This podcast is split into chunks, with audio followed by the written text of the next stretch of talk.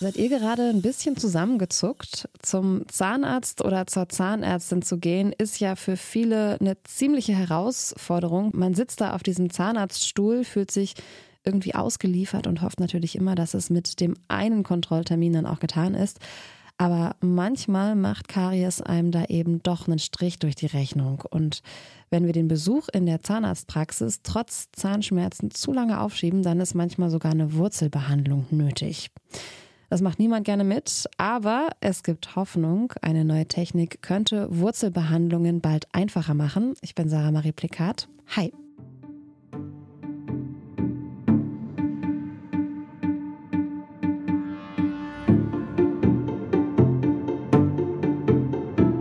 Das Forschungsquartett. Wissenschaft bei Detektor FM. In Kooperation mit der Fraunhofer Gesellschaft.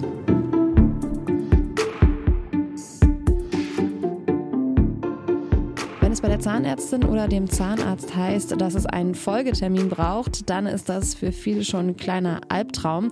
Ein bisschen Karies wegmachen lassen, okay, aber spätestens beim Stichwort Wurzelbehandlung, da läuft den meisten wahrscheinlich schon ein Schauer über den Rücken. Wir schauen uns heute hier im Forschungsquartett an, wie Wurzelbehandlungen in Zukunft noch effektiver werden könnten. darüber spreche ich jetzt mit meiner Kollegin Esther Stephan. Hi Esther. Hi. Hattest du schon mal eine Wurzelbehandlung? Nee, tatsächlich auch Gott sei Dank glaube ich nicht. Ich habe schon richtig viel von Freundinnen von Wurzelbehandlungen gehört.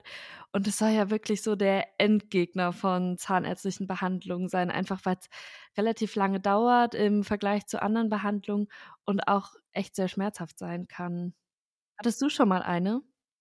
Ja, tatsächlich, ich hatte auch noch keine. Das Schlimmste, was mir bisher passiert ist, das waren ähm, ja mehrere Zähne, die mir gezogen wurden, als ich Teenager war. Da habe ich dann eine Zahnspange bekommen. Das fand ich schon echt herausfordernd. Aber Wurzelbehandlung zum Glück noch nicht. Ja, wir sind da also beide eher so unbefleckt. Wir sollten vielleicht deshalb erstmal so für alle anderen, die auch noch keine Wurzelbehandlung und uns vielleicht erstmal darüber sprechen, wie eine Wurzelbehandlung eigentlich funktioniert. Ich habe das meinen Interviewpartner auch gefragt und zwar habe ich mit Dr. Holger Neubert gesprochen. Er leitet die Abteilung Intelligente Materialien und Systeme am Fraunhofer Institut für Keramische Technologien und Systeme, kurz IKTS. Und er hat sich in den vergangenen Jahren viel mit Zahnwurzelbehandlung beschäftigt. Und er hat mir erzählt, was bei einer Wurzelbehandlung eigentlich passiert. In den Zähnen gibt es Wurzelkanäle, in denen oder durch die die Zähne ernährt werden und in denen auch Nerven verlaufen. Und die können sich entzünden durch Infektionen. Und in einem solchen Falle ist es erstens schmerzhaft und muss behandelt werden.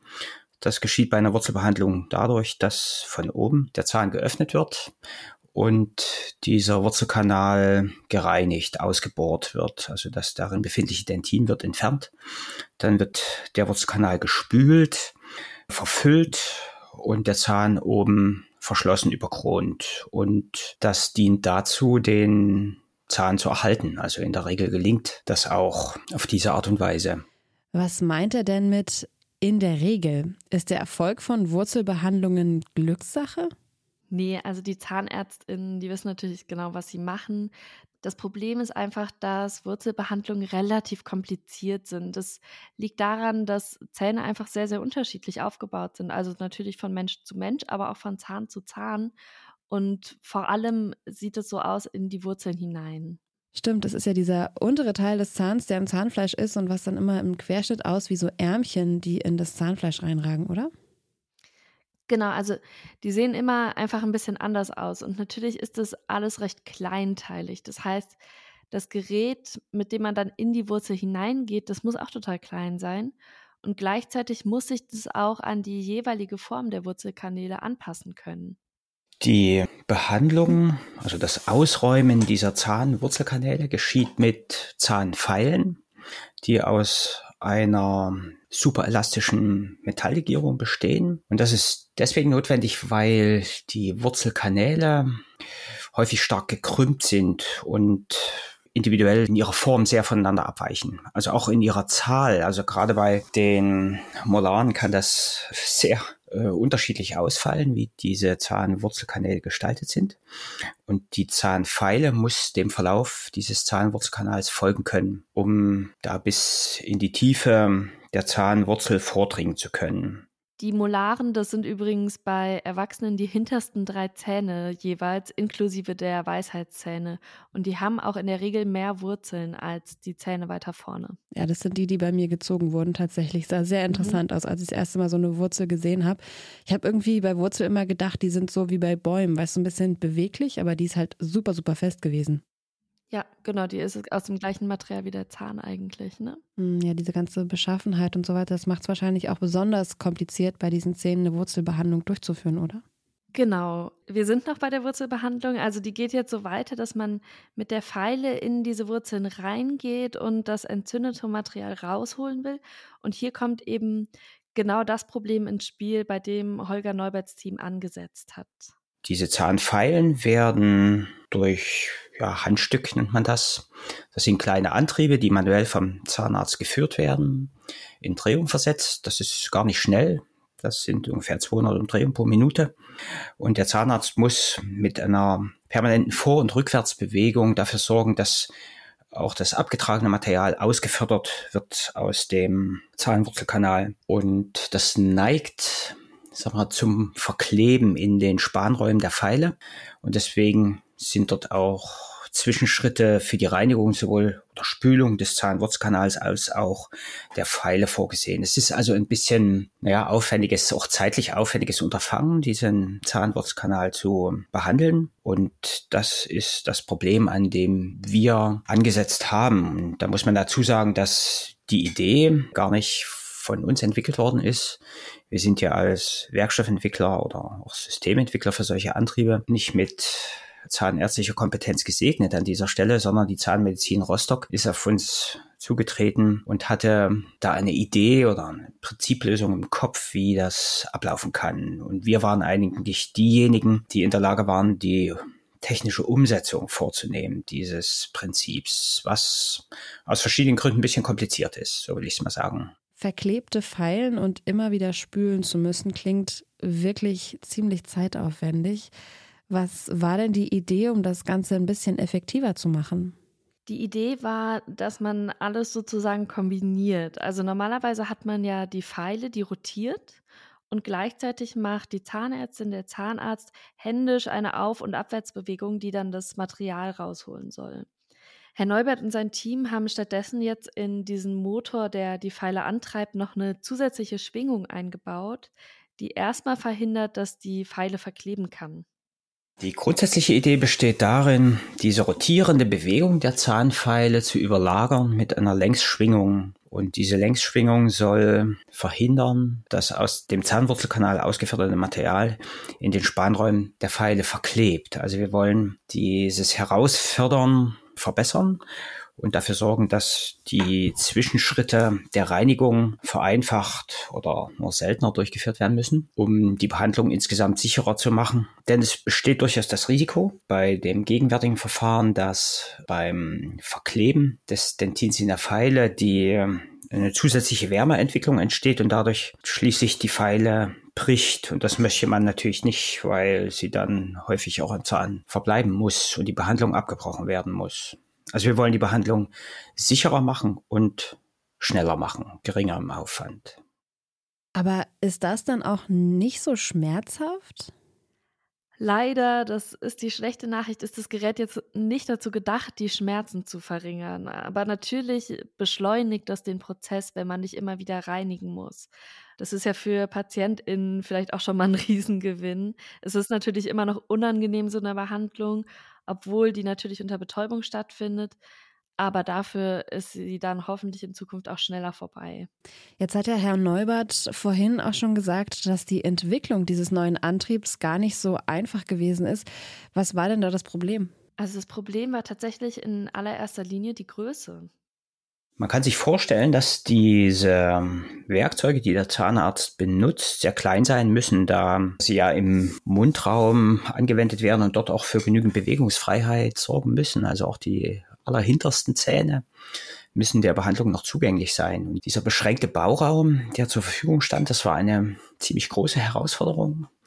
Die zweite ist, dass solche Geräte auch sterilisiert werden müssen können. Also das bedeutet, dass sie einmal abgedichtet gegenüber flüssigen Medien sein müssen und auch die Temperaturen in diesen Vorgängen der Sterilisation aushalten müssen. Und die dritte Herausforderung war, dass diese Piezo-Aktoren normalerweise mit ziemlich hohen Spannungen betrieben werden. Und wir waren hier gut beraten, nur sogenannte Schutzkleinspannung, die also dem Menschen nicht gefährlich werden können, einzusetzen. Das kann man sich ja eigentlich ganz gut vorstellen, dass es gar nicht so einfach ist, als ein Team aus IngenieurInnen ein Gerät zu bauen, das bis in eine Zahnwurzel reinkommen soll und da dann eben auch noch schwingen kann. Ich fand aber den dritten Punkt besonders interessant, den er aufgemacht hat. Ehrlich gesagt bin ich da nicht mehr ganz so mitgekommen. Da waren so ein paar Begriffe, die ich noch nicht kannte. Ja, genau. Ich musste da auch nochmal nachfragen. Also, Piezo-Aktoren beschreibt erstmal diesen Antrieb. Das setzt sich zusammen aus dem Wort Aktor. Das kann man sich vielleicht auch schon so ein bisschen herleiten. Das beschreibt erstmal ein Gerät, das etwas anderes in Bewegung setzt. In unserem Fall eben diese Pfeile.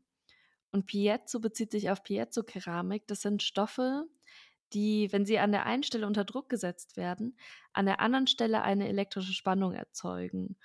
Und in die andere Richtung funktioniert es auch. Also man setzt den Stoff unter Spannung und es entsteht eine Bewegung oder eine Kraft. Und ein Piezoaktor hat am Ende vor allem den Vorteil, dass er zum einen sehr präzise arbeiten kann, aber eben auch schwingen kann. Und deswegen war das natürlich das Mittel der Wahl.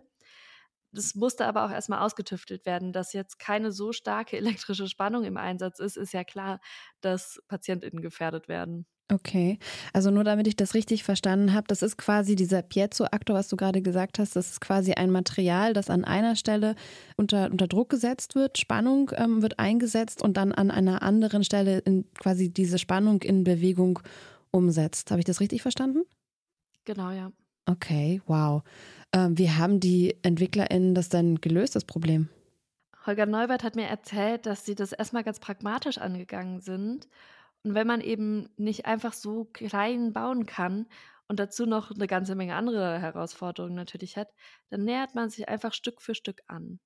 Ursprünglich wollten wir Komponenten verwenden, die marktgängig sind für diese Piezo-Aktoren. Das war nicht möglich, weil sie einfach in diesen Abmessungen gar nicht verfügbar waren. Das heißt, wir mussten uns da selber behelfen und entsprechende also erstmal den Aktor in seinen Abmessungen auslegen und dann entsprechende Komponenten beschaffen, die Gesamtkonstruktion in das Getriebe einfügen und das aufbauen und testen. Und weil das so piepslich klein werden sollte, haben wir zunächst mal ein vergrößertes Modell gebaut, um auch uns mit den Eigenschaften dieses kombinierten Antriebs vertraut zu machen. Denn das ist, ich sag mal, nicht der Standard, ne? dass man eine rotierende Bewegung hat, die noch mit einer axialen Schwingung überlagert wird. Und wir haben die ersten Tests an einem vergrößerten Modell durchgeführt und sind dann erst zu einem Antrieb übergegangen, der den tatsächlich gewünschten Abmessung dann entsprochen hat. Und das ist uns auch gelungen, einen solchen Antrieb zu entwickeln, der also nur eine geringe Größe hat, die also für die Werkzeuge, die der Zahnarzt braucht, dann letztlich auch geeignet sind. Stück für Stück hast du gesagt, äh, nähert man sich an. Was sind da so denn für Prognosen? Wie lange dauert es denn noch, bis dieses Gerät auch bei einem Zahnarzt oder einer Zahnärztin in der Praxis steht und da benutzt werden kann für die Wurzelbehandlung?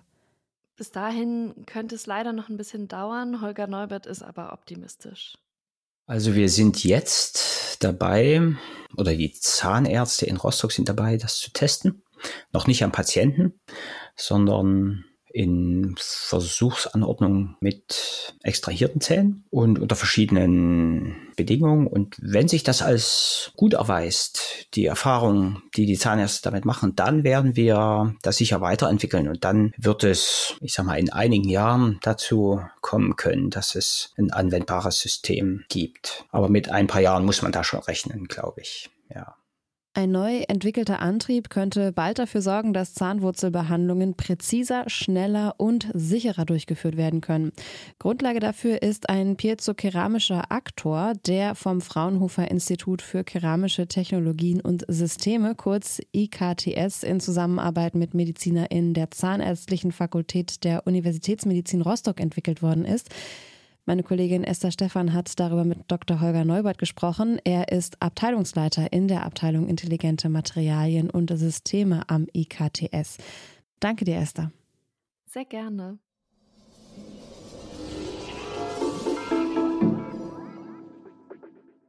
Und falls ihr mehr aus der aktuellen Wissenschaft und Forschung hören wollt, dann findet ihr das jede Woche hier im Forschungsquartett. Um keine Folge zu verpassen, folgt uns gerne direkt auf Spotify, Apple Podcasts oder dieser. Da könnt ihr dann auch eine Bewertung dalassen in Form von Sternen oder Kommentaren. An dieser Stelle möchte ich mich nochmal bei meinen beiden KollegInnen Esther Stephan und Caroline Breitschädel bedanken. Die hatten nämlich die Redaktion für diese Folge. Und mein Name ist Sarah Marie Plikat. Ich sage Tschüss und bis zum nächsten Mal. Das Forschungsquartett. Wissenschaft bei Detektor FM. In Kooperation mit der Fraunhofer Gesellschaft.